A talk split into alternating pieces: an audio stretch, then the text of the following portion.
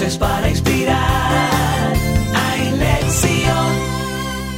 Y estamos aquí en nuestra tercera temporada de Voces para Inspirar, el proyecto de podcast del movimiento Ainlet Sion de la organización sionista en su departamento de emprendimientos sionistas.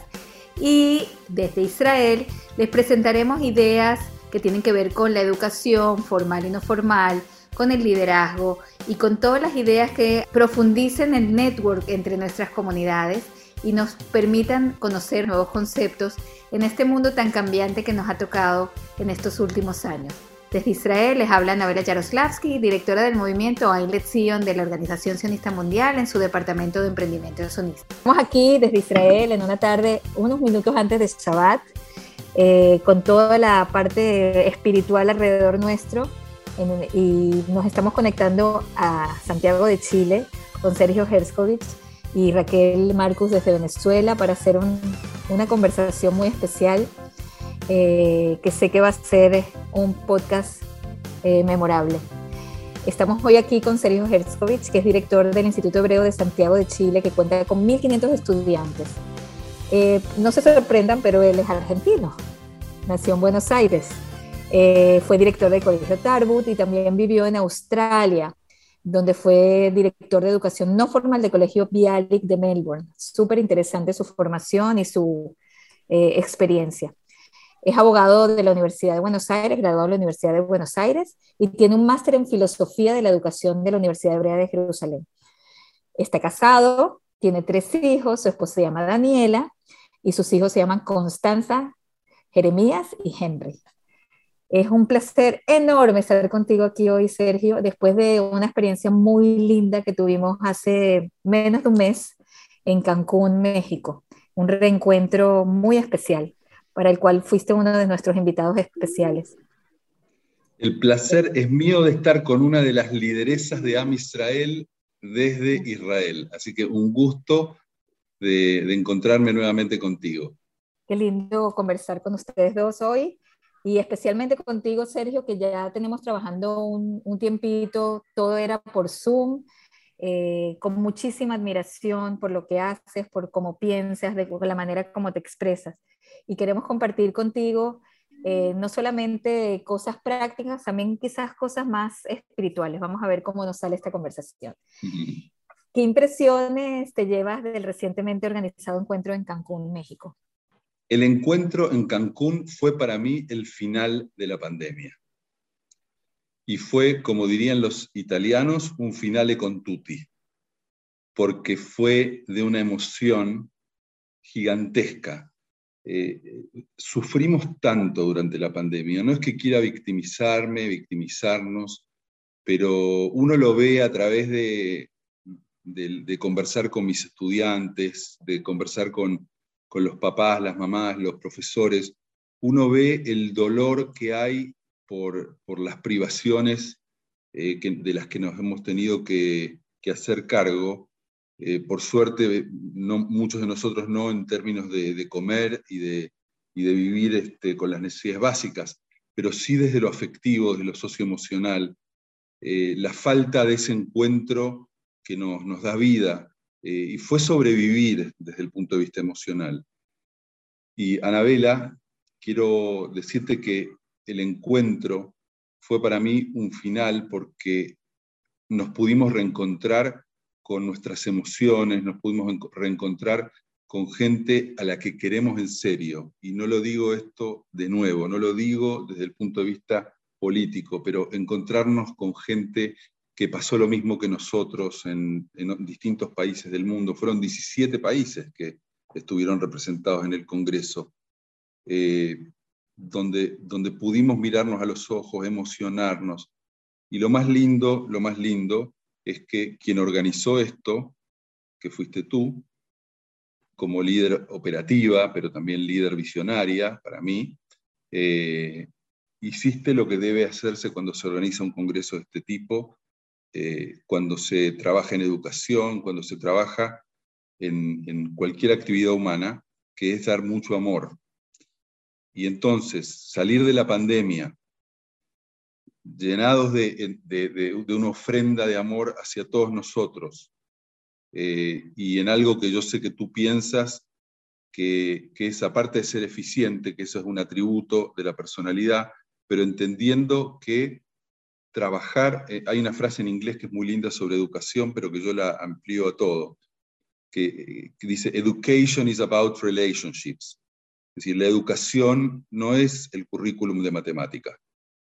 Educación son relaciones humanas, de calidad, de integridad, de afecto. Y eso lo recibimos en, Cancún, eh, y si bien no salimos del, hotel y no pudimos ni siquiera ir al mar, este, estuvimos nadando en un mar de contención, de reparación, de curación, de ticún. Fue como un ticún de Shavuot cabalístico que duró tres, cuatro días, donde reparamos el alma. Eso es lo que pasó ahí. Wow, qué lindo. No sabes qué honrada me siento que justamente tú, Sergio, alguien a quien admiro muchísimo, esté diciendo estas palabras y que así lo hayas percibido. Porque sí, fue un, un evento de puro amor. Yo quería y creo que eh, se los transmití de todas las maneras posibles, verlos, abrazarlos, estar con ustedes, entender de qué se trata el calor humano que tantas veces pudimos a través de la pantalla tratar de transmitirnos y de compartir y que finalmente pudimos eh, visualizar, tocar, eh, escuchar de cerca y la verdad que fue muy especial para mí también. Eh, ¿Por qué te parece que es importante que entre las comunidades en América Latina sigamos haciendo este tipo de encuentros y qué sientes que se logra y qué deberíamos hacer para que esto se siga profundizando? Yo creo que uno de los grandes eh, desafíos que tenemos es hacer más de las cosas buenas que hemos hecho en el pasado, pero también empezar a cambiar algunas cosas. Encontrarse siempre es lindo, y, más cuando te encontrás con gente que hace lo mismo que, haces tú y gente que uno quiere, porque en general hay mucha colegialidad entre los directores de colegios, eh, Israel siempre está interesada en, apoyarnos. Yo creo que la, diferencia que nosotros podríamos hacer en relación al pasado es que esto no sea, ¿vieron esos dolores espasmódicos de, estómago que a veces uno tiene, que te agarran oh, retortijones de estómago? Que no sea, desde el, en este caso es algo positivo, que no te agarre te diría, para decirlo más bonito que, un dolor, tomarse un helado. ¿sí? Un helado, este encuentro fue como tomarse una caja gigante de helados de los que más te gustan. A mí me gusta la menta granizada, a mí me gusta este, los dulces de leches y los chocolates, por eso peleo siempre con mi peso. Eh, y podemos tomar mucho helado, pero y eso hay que hacerlo, hay que seguir haciéndolo porque el placer es muy importante. Pero yo creo que lo que encontré en este Congreso y que ojalá podamos concretarlo a futuro, es tener una visión llena de propósito, con una estrategia de continuidad en el tiempo. Y que cada encuentro tenga un sentido en relación a ese propósito y a esa estrategia. ¿Por qué? Porque yo hablaba mucho con, colegas, hablábamos, me decían que nuestro trabajo como directores, me lo decía Alejandra, que es directora del BET en Buenos Aires, el trabajo de los directores es administrar crisis. ¿sí? Eh, eh, de eso se trata ser director, entre otras cosas. ¿sí? Casi que somos masoquistas a veces, parecería ser. Pero de crisis en crisis, uno tiene que tomar un zoom out y ver que el, eh, el paisaje va mejorando que los árboles se van poniendo más bonitos, que el pasto está bien cortado, que hay más niños jugando en ese, en ese paisaje. Y yo creo que eso se logra con una visión en este tema que ustedes desarrollaron tan lindo, que, que es las relaciones Israel-diáspora. Yo creo que como Israel ya está en un momento de normalidad, sí, por supuesto, hay siempre eh, hay desafíos existenciales como el de Irán, o como este, un mundo que está cambiando de, Estados Unidos como centro y el surgimiento de China y este, la guerra en Europa y los problemas económicos. Pero estos, estos problemas los tienen todos los países, no lo dirán, pero sí el resto. Entonces, esta normalidad nos tiene que invitar a crear una nueva narrativa para los próximos 50 años. Y esta narrativa significa, creo yo, que Israel y la diáspora tienen que fortalecer elementos comunes eh, en, ese, en esa narrativa. Y yo creo que eh, ese es el gran desafío para los próximos 50 años. Yo tengo algunas ideas sobre hacia dónde debería ir eso, pero no te quiero aburrir tanto. No, nos encantaría escuchar. De hecho, creo que quizás Raquel por ahí nos va a decir algo al respecto. Sí, yo quería hacer una pregunta. Eh, yo soy una gran admiradora de Albert Einstein, que fue un científico que nos dejó un montón de teorías científicas sobre la física y la comprensión del universo. Pero lo que yo admiro más de él fue su filosofía. Él al final de sus días se convirtió en un tremendo filósofo, en donde empezó a hablar de, justamente algo que estabas hablando tú, del amor, de la conexión entre personas, que al final tal vez también es un fenómeno físico y no es tangible y tal vez no puede ser estudiado de la manera que pueden ser estudiadas las leyes de la física. Pero ese contacto con, con su propia humanidad a mí me sorprendió mucho. Y, que lo estés mencionando aquí como una de las principales fortalezas para el tema educativo, también me sorprende.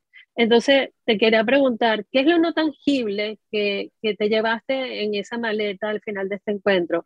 ¿Qué, ¿Qué, es lo que te llevaste dentro de ti y, y qué te impactó más de esto y de qué manera lo puedes aplicar en tu día a día? Hace unos años este, tuve una conversación con un profesor de la Universidad Hebrea de Jerusalén, que ahora no recuerdo el nombre, pero durante la charla probablemente me surja. Sí, el profesor Benvenisti, profesor Benvenisti, así se llamaba. Y él es especialista en todo lo que tiene que ver con el tema de eh, buen trato en los colegios, prevención de bullying, cómo actuar frente a situaciones de bullying, que está basado mucho en la filosofía, ya que hablabas de, Albert Einstein en, términos de, él como filósofo en sus últimos años, que en las redes sociales siempre aparecen sus frases. El profesor Benvenisti basaba su teoría en, en Martin Buber, que habla del diálogo, la filosofía del diálogo, y también hablaba de alguien menos famoso, que es eh, Janusz Korczak, que él había desarrollado, él, era médico, si no me equivoco, y no era, no era educador de, eh, como de profesión, pero sí de alma, y, fue creciendo como educador y se transformó en de los grandes educadores. Y la filosofía de él era, de, en esa época que el currículum estaba en el centro, de poner al niño en el centro. Y, él hablaba del amor, que, es lo que hablamos. Y el profesor Benvenisti dice que, eh, y es increíble porque en esto coincido contigo, Raki, él hablaba que el amor es medible en los colegios. ¿sí? Uno puede medir. ¿Está el director en la puerta saludando a los niños? El, el profesor cuando está dando clases se da cuenta cuando hay un niño que necesita una palabra de, apoyo o de motivación.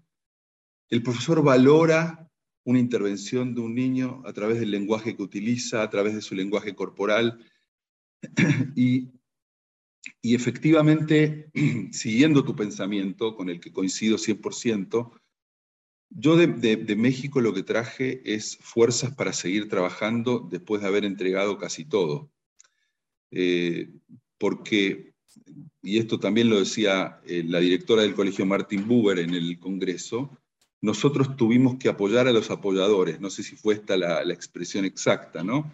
Este, la, directora del colegio Martin Buber lo, lo que planteaba era que nosotros debimos transformarnos en pilares y pensar poco en nosotros, tuvimos que estar al servicio de nuestros niños y niñas, al servicio de nuestros profesores, de las familias. Hubo muchas crisis familiares.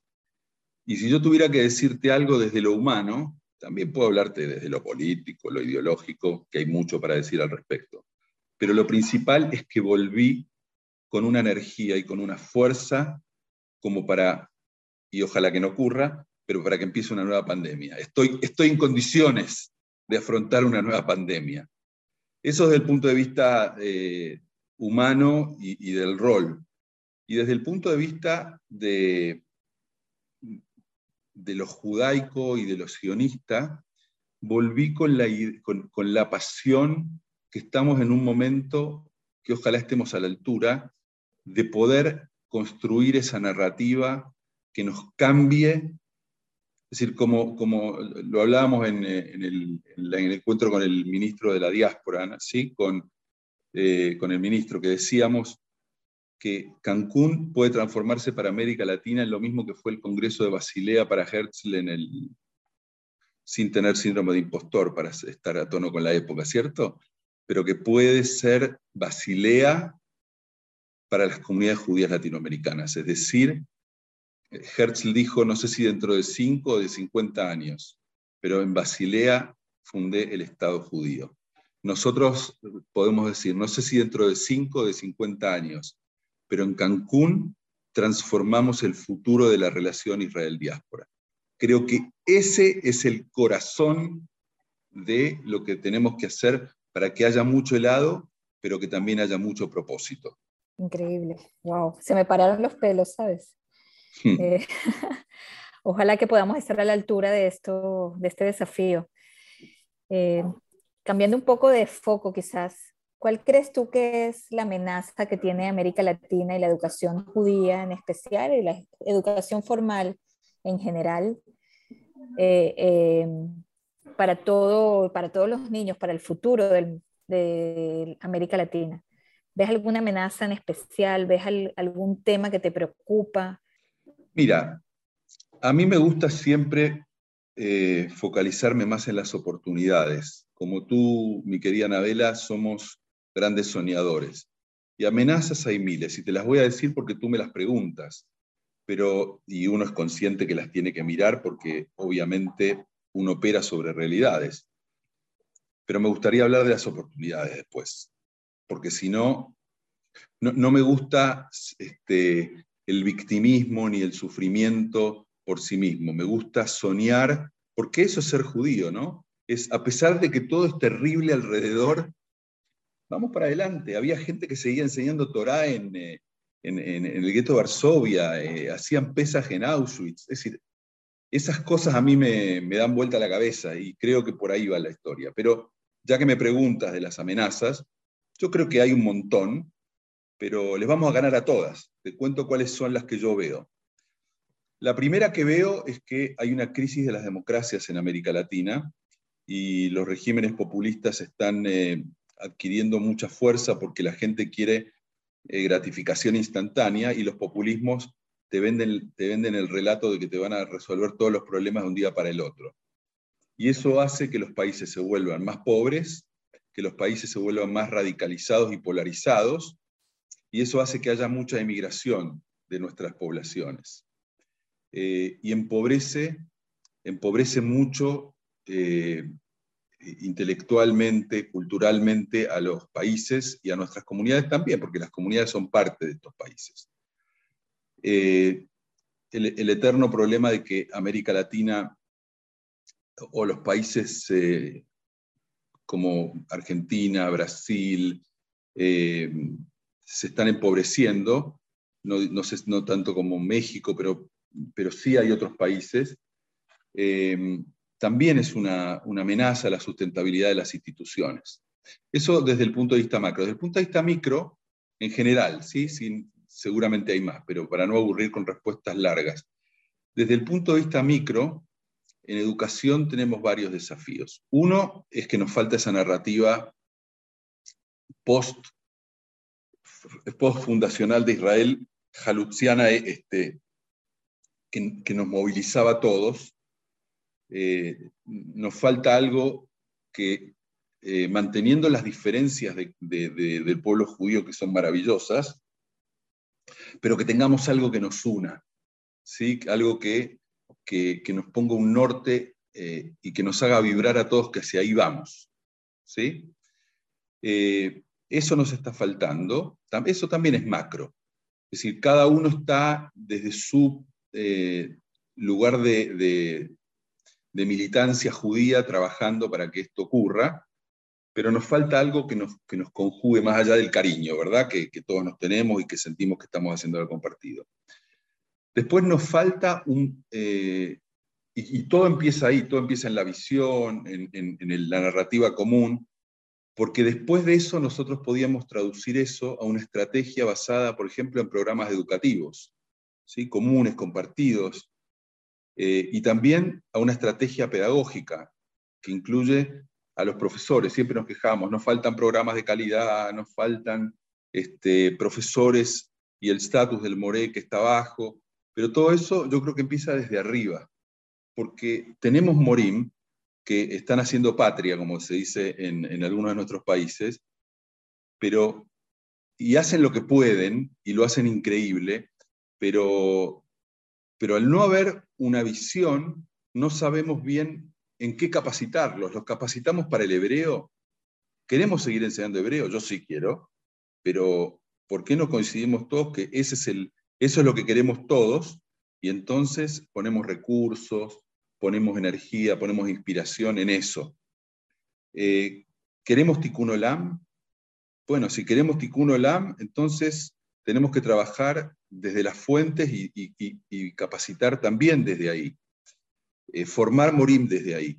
Eh, yo me acuerdo que en Buenos Aires había profesores que en la época de oro del sionismo que hacía aliados de Argentina, eh, la gente llegaba a Israel y al día siguiente podía ser profesor en la Universidad Hebrea, porque tenía un nivel, sin ir más lejos, doy, doy un, modelo paradigmático. Shalom Rosenberg fue profesor de la Universidad Hebrea y aprendió hebreo en Buenos Aires, no en, Tel Aviv o en Jerusalén.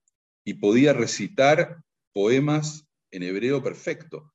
Bueno, nos falta esa visión de Herzl, de Ben Gurión, y si ellos lo hicieron, ¿por qué no lo podemos hacer nosotros que hoy tenemos, estamos en una situación tanto mejor? Nunca en la historia el pueblo judío estuvo tan bien como está ahora. Nunca. Entonces, no nos podemos farrear esta oportunidad maravillosa. Y tú, Anabela, con Silvio van a ser nuestros líderes. Y entonces, ¿cuáles son las oportunidades? Tú dices que las oportunidades son estudiar hacia dónde vamos, hacia buscar esos lazos comunes, esa visión eh, compartida, ese, eh, eso, ese algo que nos una? ¿Te parece que esa es la oportunidad que tenemos? Quiero ampliar la pregunta, si, si me permites ampliar la pregunta. Adelante. ¿Cómo hacemos para que no se cumpla aquella fábula que dice que una persona se quedó dormida por más de 50 años y cuando se despertó y se fue a ver todas las instituciones que había conocido hasta en ese momento en que se quedó dormido, eh, no reconocía a nadie, no reconocía nada, no reconocía eh, los periódicos, no reconocía los medios de comunicación, no reconocía las iglesias, no reconocía los lugares donde se compran. Lo único que sí reconoció, sí le fue pareció familiar, eran los colegios y las escuelas, porque se veían pareciendo lo que habían sido hace 50 años. ¿Cuáles son las oportunidades que existen ahora para que no se cumpla esa fábula profética? Los colegios siempre son lo último que cambian. ¿sí? Eh, son las instituciones más conservadoras que existen, eh, pero yo creo que el mundo está cambiando tan rápido que los colegios no van a poder, eh, van, a, van, a, seguir siendo lentos, pero van a tener que ser mucho más rápidos que lo que eran hasta ahora. Esa es una opinión personal basada en experiencia, pero no, no, no se los puedo probar, ¿sí? Podría dar algunos indicios.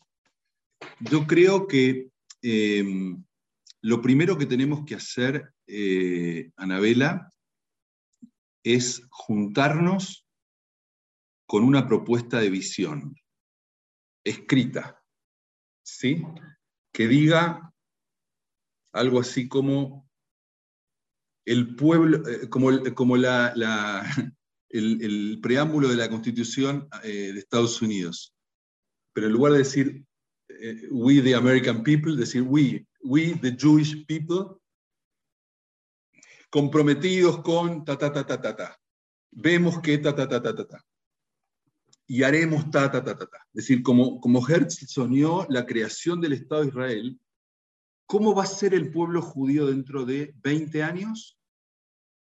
Que esté en esa visión, que todos la pimponiemos, la discutamos, la peleemos, que, que se discuta en distintas comunidades judías del mundo, que los venezolanos nos manden y nos digan, nosotros nos gustaría que figure esto, los eh, judíos italianos, bueno, hablemos de Latinoamérica, pero podemos hacer los italianos, eh, los, eh, los de Panamá, es decir, los de Australia, todos que tengamos un, empecemos por Latinoamérica, empecemos más chiquitito, que tengamos esa visión, que todos nos sintamos representados por esa visión, que todos nos emocionemos, como dice alguien que quiero, se le pongan los pelos de punta cuando la lea, y que en función de esa visión, que no hagamos nada que no responda a esa visión. Que todo lo que hagamos de acá en adelante sea, la traducción práctica de esa visión teórica.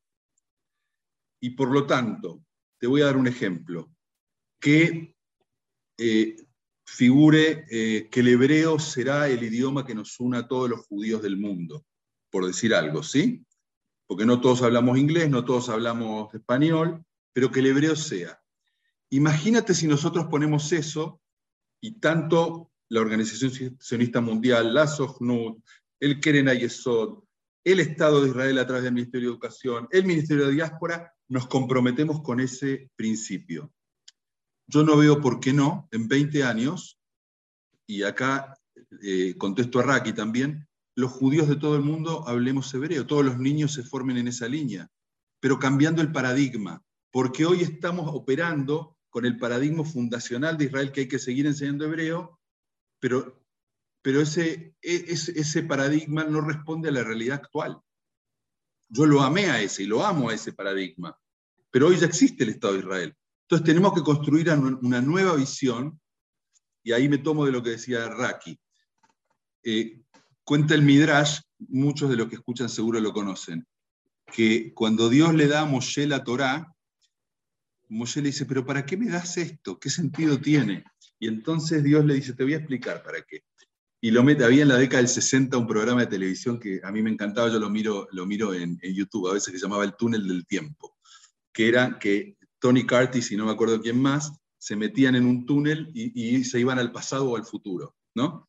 Entonces, lo mismo hace Dios con Moshe, lo mete al túnel del tiempo y si aparece, se dice que la Torá fue entregada más o menos hace 3.200 años y Rabbi Akiva vivió hace 2.000 más o menos. Entonces, 1.200 eh, años después de la muerte de, de Moshe, y lo sienta en la última fila de la clase de Rabbi Akiva, y Rabbi Akiva está dando una clase sobre la Torá de Moshe del monte Sinaí. Y Moshe muy curioso dice, a ver qué va a decir de mi Torá.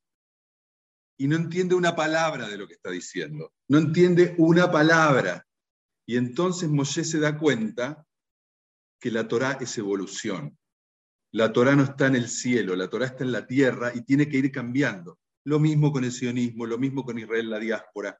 No podemos tener paradigmas de pre-creación del Estado de Israel.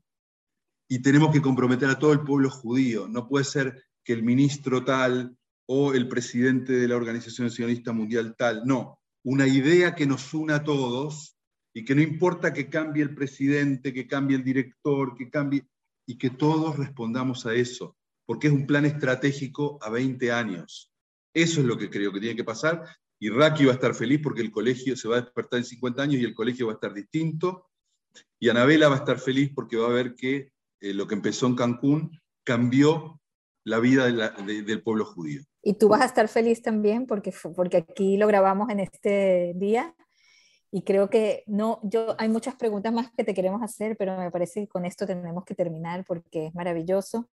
Es simplemente decir que podemos entre todos tener un sueño compartido y eso es lo único que vale la pena eh, porque se puede lograr, estoy segura que se puede lograr Em, y creo que manos a la obra es lo que queda hacer. O sea, tenemos que hacerlo juntos y yo te agradezco de verdad muchísimo por esta manera que parece sencilla de, de proponerlo. Ahora tenemos en nuestras manos el compromiso de facilitarlo y hacerlo entre todos. Y yo muy humildemente te digo que soy, soy privilegiada de poder participar en, esta, en este momento Creo que es un momento importante, creo que es un momento, eh, todo lo que ha pasado estos últimos dos años y medio ha sido diferente y todo lo que viene pasando y que nosotros de alguna manera tomamos conciencia de que nos viene ocurriendo y que hay que parar y que hay que cambiar y que hay que adaptarse y que, como Raki lo puso en alguna pregunta, ¿será que nosotros nos podemos adaptar a lo que los centennials necesitan? ¿Será que los jóvenes pueden seguir recibiendo de nosotros lo que nosotros deberíamos estarles eh, legando a ellos? Bueno, todo eso está en nuestras manos y no es menor. Entonces yo me siento muy privilegiada de poder participar, aunque sea en una milésima parte de lo que va a ser ese cambio o esa transformación, o por lo menos esa idea. Y te agradezco mucho, de verdad, por, por abrirnos esa puerta y cuento contigo. Me lo dijiste en Cancún y, y así va a ser. Creo que vas a ser parte muy importante de lo que hagamos de ahora en más y te quiero agradecer muchísimo. Si quieres, eh, para cerrar, eh, danos una, una, palabra para tus colegas eh, en este Shabbat que hoy estamos coronando con esta bellísima conversación. primero agradecerte, Raki, agradecerte, Anabela, por esta linda charla.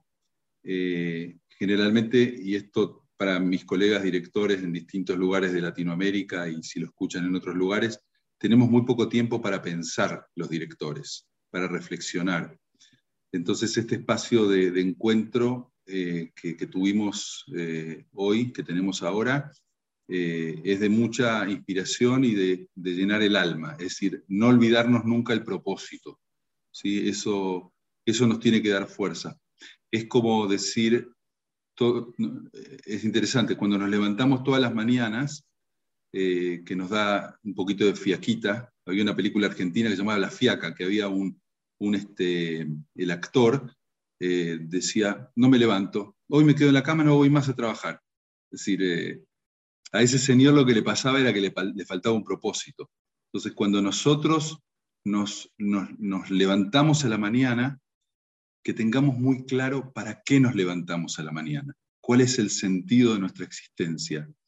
Y, y eso es lo que nos va a dar eh, una fuerza y vamos a vivir, salvo temas biológicos, hasta muy viejitos, porque eso es la felicidad. La felicidad, de nuevo, no es tomar helado rico todos los días, sino que la felicidad está dada por un fin altruista superior que nos permite decir qué bueno que es vivir. ¿Por qué?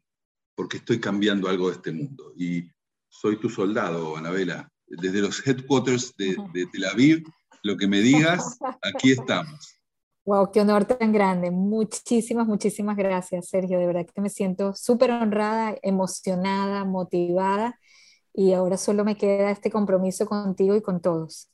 De verdad que Quisiera agregar una reflexión final y que no deje de decirse. Cuando leí en el currículum de Sergio que decía Máster en Filosofía de la Educación, no lo había entendido y lo entiendo ahora que terminó la conversación. Y creo que nos hace falta mucho más de esta filosofía de la educación en América Latina y en general en el mundo. Pero esto es necesario y hay que seguir por este camino porque son las preguntas importantes que tenemos que responder y para poder hacer las respuestas tenemos que formular primero cuáles son esas preguntas. Y eso es lo que yo me llevo de este encuentro. Y muchas gracias.